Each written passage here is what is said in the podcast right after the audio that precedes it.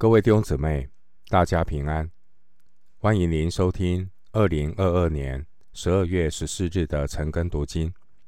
我是廖哲一牧师。今天经文查考的内容是《传道书》第三章十六到二十二节。《传道书》第三章十六到二十二节内容是：万事都在神的审判之下。首先，我们来看《传道书》第三章十六到十七节。我又见日光之下，在审判之处有奸恶，在公义之处也有奸恶。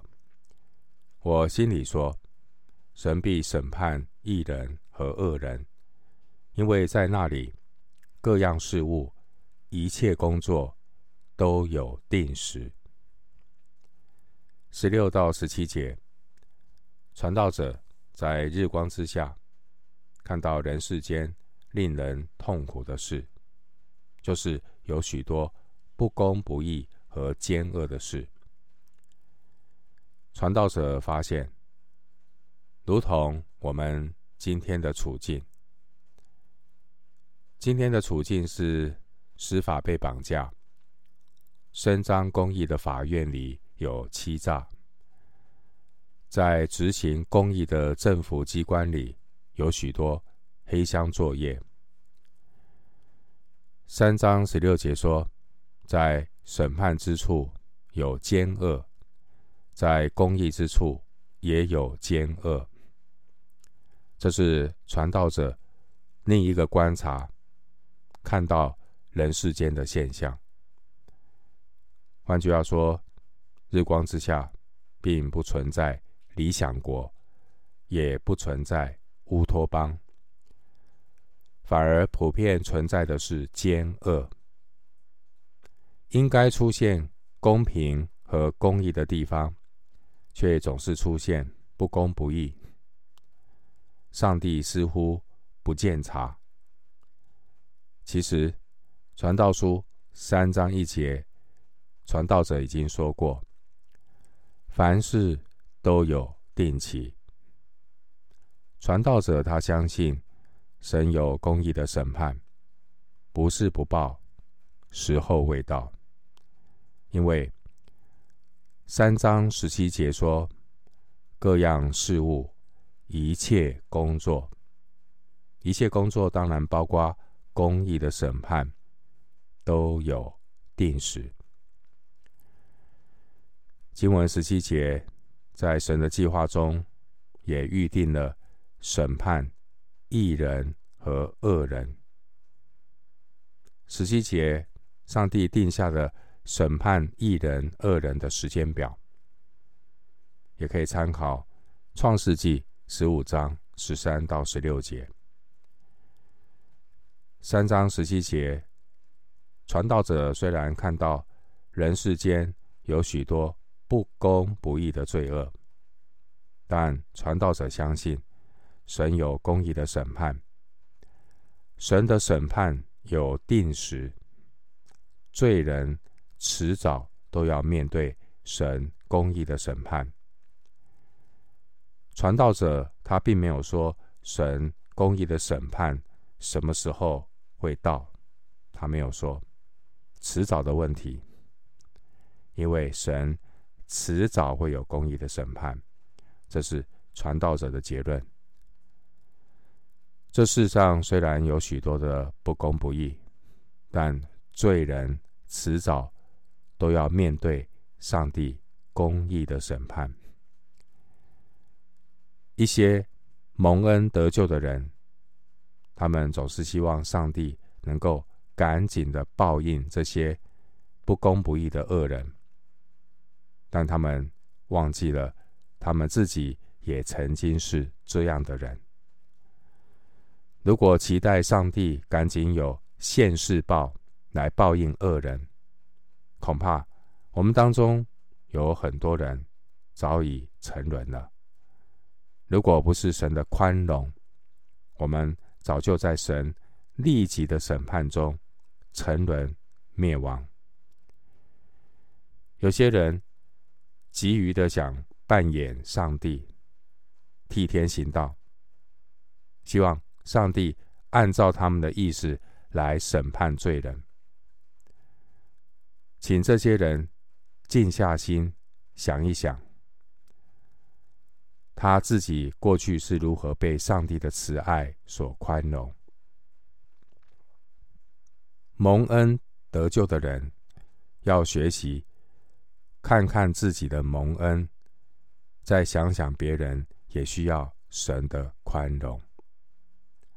我们很容易以神的慈爱来对待自己。却以神的公义去对待别人，弟兄姊妹，神有绝对的主权，神彰显他的慈爱和公义也有定时，但不要忘记，神愿意万人得救，明白真道。提摩太前书二章四节。你我也都曾经是被上帝的怜悯、慈爱所宽容的罪人。让我们学习以基督耶稣的心为心，为许多亲友的得救警醒祷告。因为人得救是蒙恩的结果，不在乎人的口才、传福音的口才和热心。因为人得救，乃是在乎神的怜悯，是圣灵的动工。所以，祷告求神怜悯拯救，是基督徒传福音基本的态度。回到今天的经文，《传道书》三章十八节，我心里说：这乃为世人的缘故。是神要试验他们，使他们觉得自己不过像兽一样。传道书第三章末了的几节经文，传道者以死亡作为主题，看起来很残酷，因为死亡是人生最无情的扫兴者。死亡一来，就终结人生一切的抱负、努力和快乐。传道者提醒我们，死亡是每个人都要面对残酷的现实。前面三章十六节，上帝允许日光之下存在不公义，并且三章十五节，神使已过的事重新再来。但这并非说神对这些不公不义的事漠不关心，而是神要让人经历这些的试验，了解人活在最终被罪影响的可怜的光景，人的不信不义，证明亚当的后裔已经呢全然败坏。传道书。七章二十九节说：“神造人原是正直，但他们寻出许多巧计。”传道书七章二十九节，人是按着神的形象被造的。人与禽兽最大的不同，是人有神所赐的灵性。禽兽的特点在于。满足自己，而人的灵因为人的罪，导致与神隔绝。人活在罪中，在不公不义的罪行中，自取灭亡。十六节，罪人只体贴自己肉体的情欲做事，因此罪人的结果就与动物靠。本能行事无异，没有灵性的罪人，就如同穿着衣服的猿猴。灵性死亡的人与动物唯一的区别，就是人类是唯一会脸红的动物。人类也的确是唯一应该要脸红的动物。实际上，动物比人好相，比较好相处。动物比人好相处得多，因为动物不嫉妒，也不批评。美国有一位文学家，名字叫马克·吐温。马克·吐温说：“如果你收养了一只饥饿可怜的狗，并且让它舒适顺利，它就不会咬你。”这就是一个人与一只狗之间最根本的差别。所以有些人说，你了解的人越多，你就越喜欢狗。回到今天的经文，《传道书》三章十九到二十一节，因为世人遭遇的，兽也遭遇。所遭遇的都是一样，这个怎样死，那个也怎样死，气息都是一样。人不能强于兽，都是虚空，都归一处，都是出于尘土，也都归于尘土。谁知道人的灵是往上升，兽的魂是下入地呢？弟兄姊妹，人活在罪中，与神隔绝。灵性堕落的罪人和飞禽走兽，在肉体的本质上并没有什么差别，都是出于尘土，也都归于尘土，并且人和禽兽最终都要遭遇死亡这虚空的结局。人和禽兽。在肉体的本质上，都是同样的软弱。如果我们说幸福的定义只是在于满足肉体的快感，那么人类功成名就的幸福感，其实和猪找到豆荚的快感就没有什么不同。人和走兽。不同之处，并不在于肉体，也不在于 DNA 或大脑容量的差异。人类和走兽最大的不同之处，在于当初上帝造人的时候，向人吹了一口气，人就成了有灵的活人。创世纪二章七节，诗篇。八篇五节说，人类原本是比天使微小一点，但人犯罪堕落之后，失去了神赋予人荣耀尊贵的冠冕。人原本有荣耀的命定，要管理神所造的飞禽走兽。创世纪一章二十八节。然而犯罪。堕落的人类，他的结局却像走兽一样。二十节，莎士比亚，英国的文学家。莎士比亚在他所创作的作品《李尔王》，在《李尔王》第三幕的第四场里面，这样的形容那些没有灵性的人。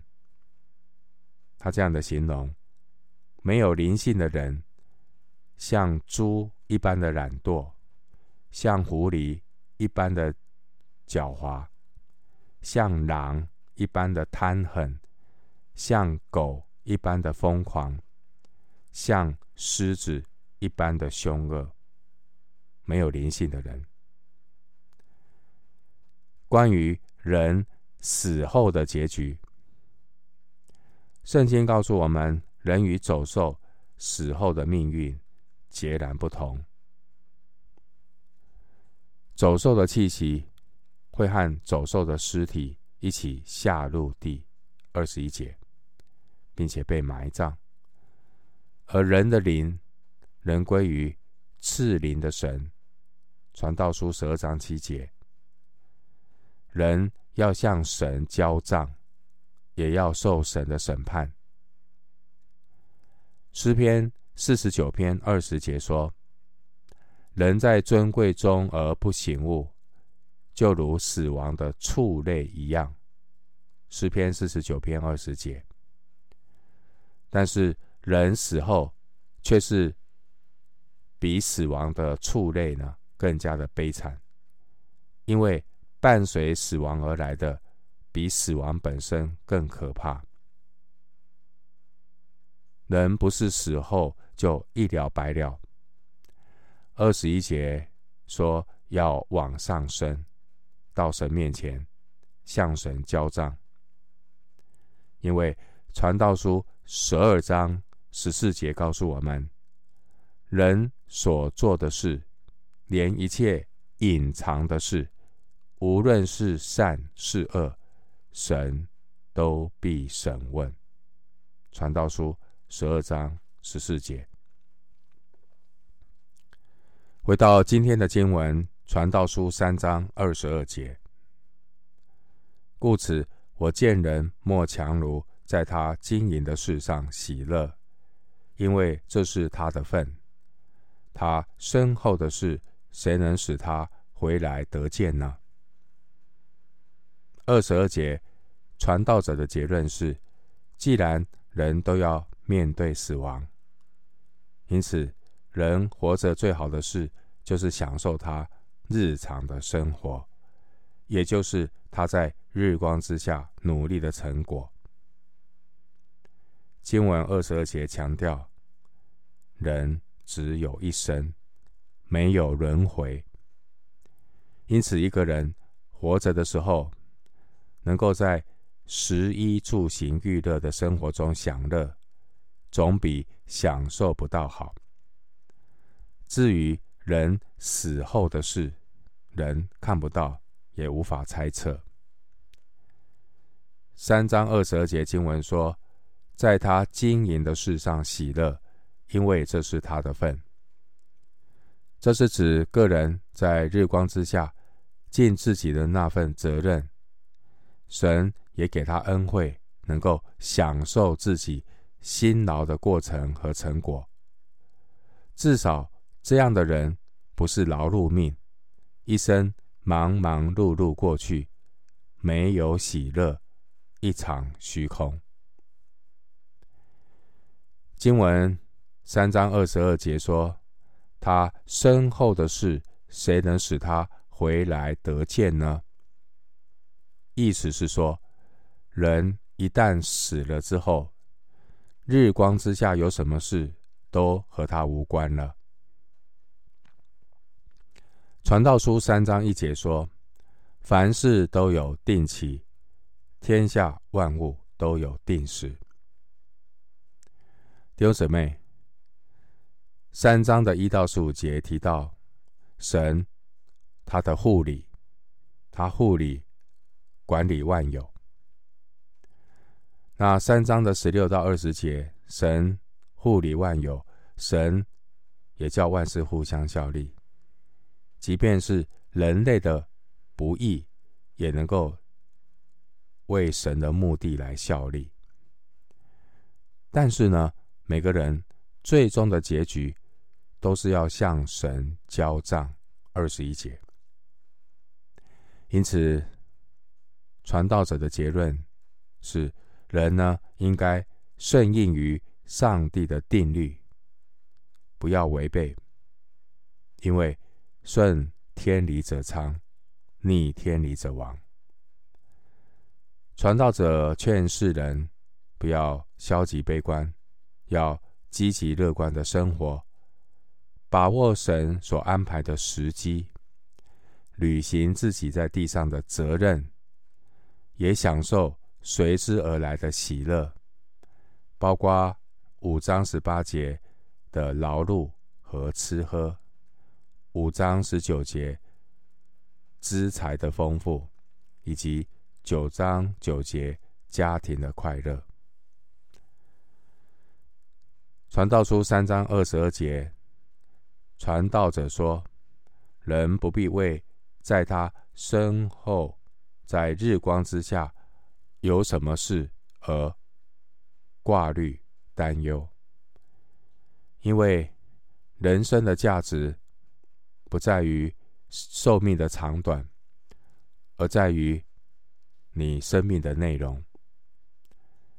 在现实的人生中。”的确有许多人不懂得如何好好的过生活，享受神的普遍恩惠。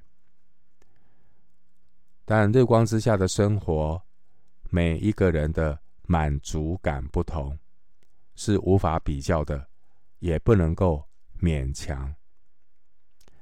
有些人虽然拥有很多，但他并不快乐。有些人。拥有的很少，但他却是非常的喜乐。关于人活着的意义，许多人的一生只是过着一种存在的生活，只有少数人的一生才能够称为他过一种踏实的生活。人在世上。活着的日子，不能够只是停留在生物性的需求。人活着，不是只是为了生存和生活的需要。这世界上有一组人，他们活着是为了吃喝、享受生活。这世上另外。还有一组人，他们是吃喝是为了活着、维持生存，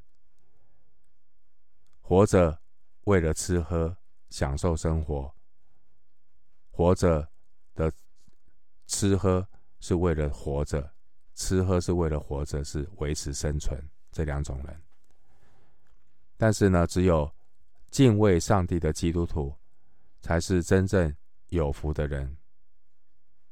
因为敬畏神的基督徒，他或吃或喝，都是为了荣耀神而行。哥林多前书十章三十一节。这世上大多数的人活着的态度，只是在拖延时间，但迟早都要向上帝交账，因为万有都是本于他。依靠他，归于他。只有少数的人，他每一天生活的态度，就是随时做好准备，随时准备向神交账。传道者写传道书，最终的目的，就是要教导我们过一个敬畏上帝的生活。今生过得喜乐，在面对死亡、向上帝交账的时候，可以坦然无惧。我们今天经文查考就进行到这里，愿主的恩惠、平安与你同在。